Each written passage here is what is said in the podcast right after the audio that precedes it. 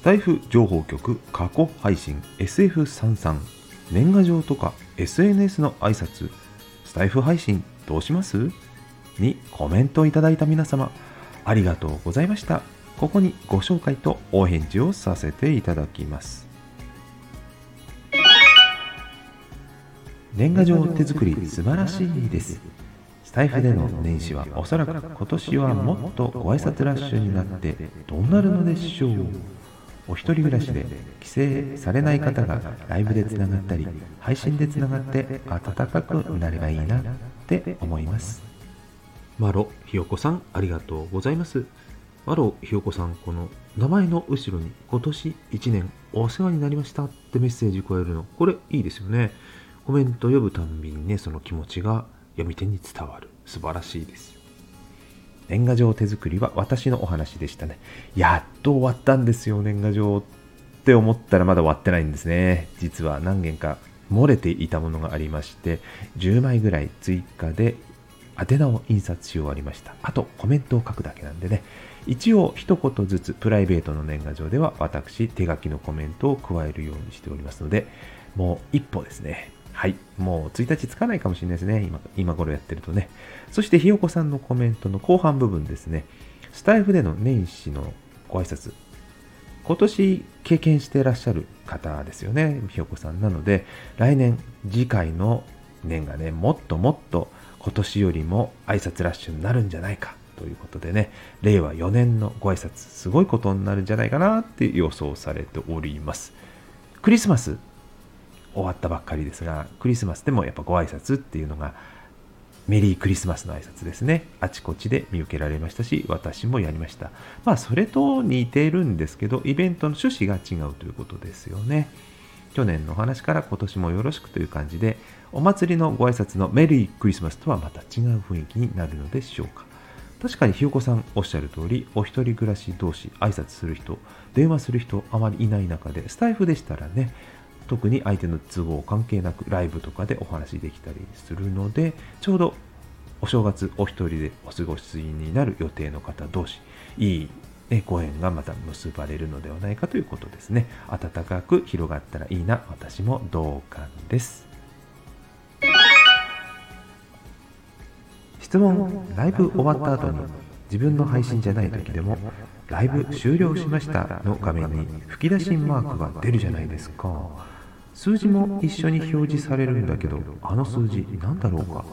自分のコメント数でもないし総コメント数でもなさそうだし0の時もあれば100単位の時もあるからわからなすぎる。ぜひに教えていただければと思います。飛行機マークのはるさんありがとうございました。これは質問ですね。ライブのご質問でこれ今度テーマにあげたいと思います。何でしょうね。全体のコメント数かと私思ってますけどご存知の方いらっしゃったら教えてください。よろしくお願いします。年賀状は昔から文字もイラストも手書きと決めています。印刷だけのをもらっても正直嬉しくないですからね。年始のスタイフはライブも収録も正月に関連した特別なものはしないと思います。普段通りですね。シャバダバさんありがとうございました。年賀状ね手書きのまず年賀状のお話でちゃんと丁寧に書いてらっしゃるということですね。印刷しただけのねただ送りつけたって嬉しくないですよね。心もこもってないしというお話でした。はい。わあ、そうですよね。まあ、手作りという部分があればね、手書きではなくても手でイラスト描いたりとか、なんか貼ったりとかあるんでしょうけど、本当の印刷だけだとね、切って宛名書きすらもうやっぱり印刷したりしてやるとね、形式的なね、社交辞令的な感じが逆にあの余計伝わっちゃうというのもあるかもしれません。そしてスタイフの方、ライブも収録も特に正月ということを意識せず、いつも通りやられるということです。それもありですよね。はい。まあでも、なんだかんだ言って、明けましておめでとうございますとか言いたくなっちゃう気もしますけど、いかがなもんでしょうか？シャボダバさんも年初からいろいろ声真似とか、モノマネ、楽しみですね。セイラジさんはがきは2年前にスパッと読みました年賀状大変ですよね。私も形式的なものが苦手で全て手作りしていたらもう大変で。SNS のご挨拶かあれ？今年どうしてたんだろう？変わらず毎日配信してたし来年も変わらないのかも。セイラジさんの新年配信も楽しみにしてます。玉木あといさんからでした後ろで今ガサガサガサガサプリンターがうるさくて申し訳ございませんでした。専用のスタジオ欲しいところです。そしてハガキは2年前にマトイさん辞められた。スパッと。いいですね。やるときはやるって感じですね。大変ですもんね。特に丁寧に作られていたから余計大変なんではないかと想像してしまいます。いつもマトイさんメッセージも一言一言絵文字もたくさん入れてご丁寧にやられてますもんね。同じように手作りされてたんではないかななんて思ってしまいます。そして SNS のご挨拶。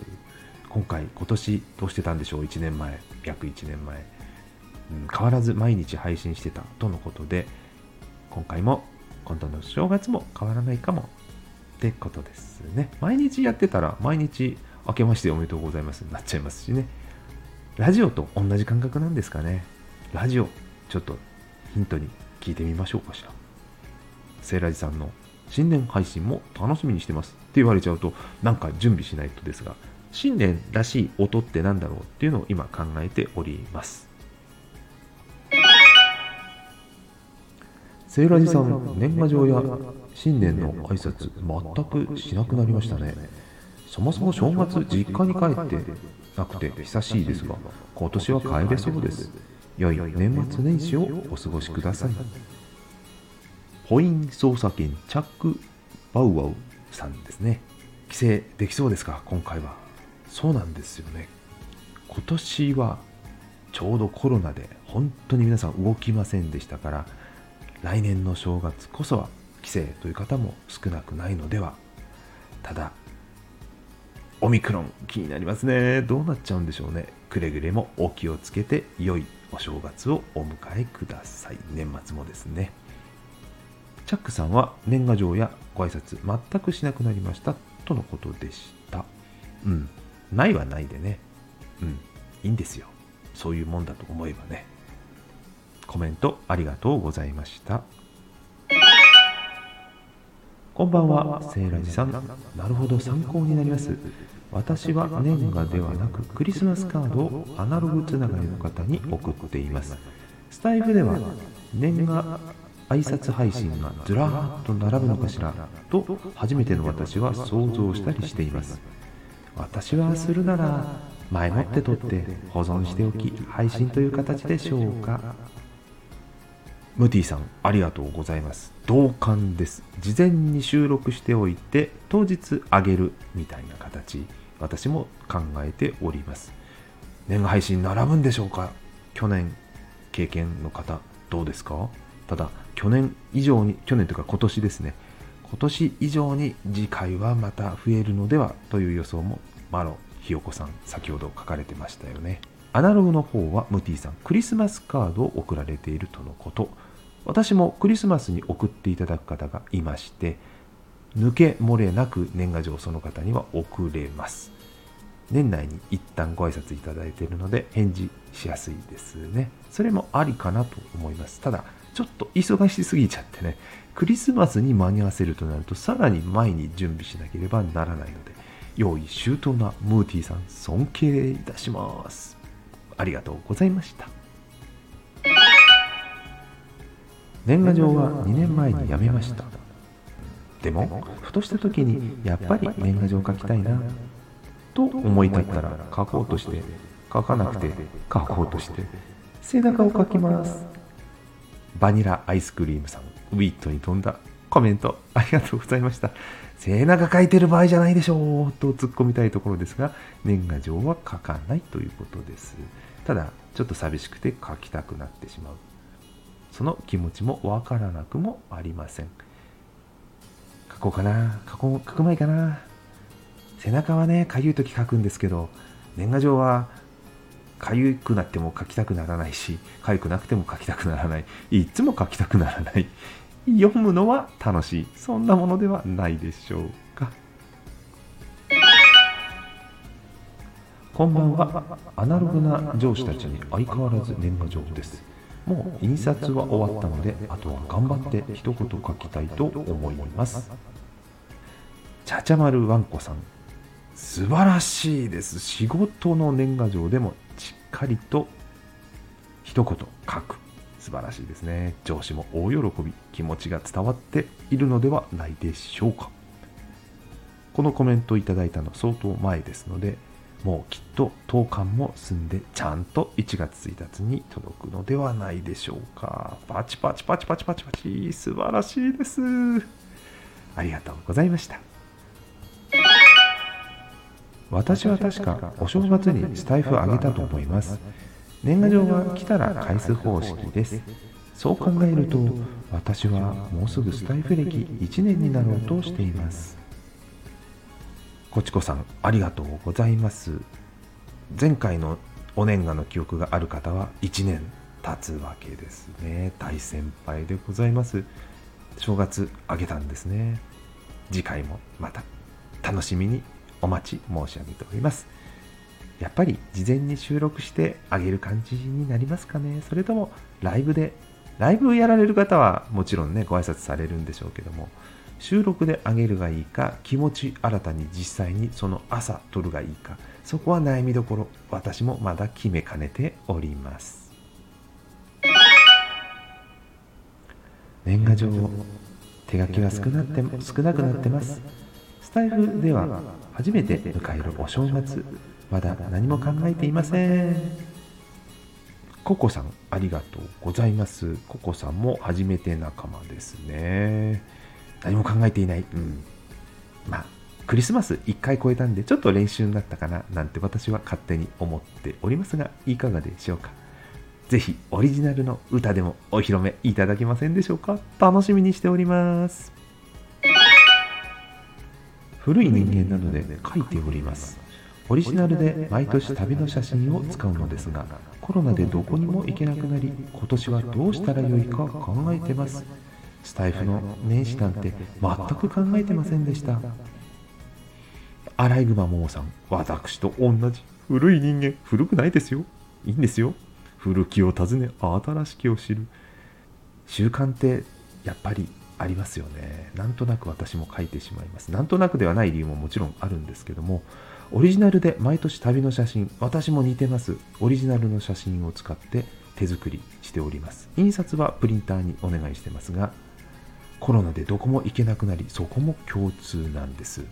私もプライベートでは子供の写真使ったりちょっと遠いあるいはお仕事の方はどこかで出かけた時の写真もしくは物撮りを上げてるんですけども。今年はどうしたらよいか考えていますとのこの時はね12月10日の時点での話ですがもうそろそろ確定しましたでしょうか。私も今年は1本だけ。年賀状用に写真を撮りました。スタイフの年始考えてませんでした。私もこの配信上げた時に考え始めましたがクリスマス1回過ごしましてまあ参考になるかな。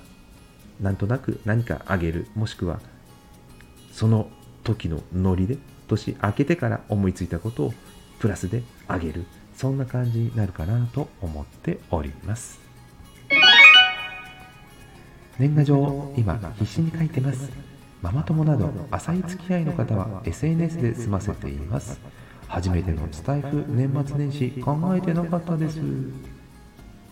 ラベさん私と同じ。今必死。あでももうとっくに終わってますよね。私まだ書き終わってません。こんな配信収録してる場合じゃないでしょう。という感じなんですがはがきは SNS 電子媒体よりもスローペース、それがハガキの温かみ？なんて勝手に自分に言い訳しながらやっております。初めてのスタイフ年末年始。そうです。私も一緒です。どうしましょうかね。はい。まあ、年末の様子を見てまた気持ちも変わるかもしれませんしそんなに用意周到にやることはないかなって気もしますので出たとこ勝負で楽しみましょう。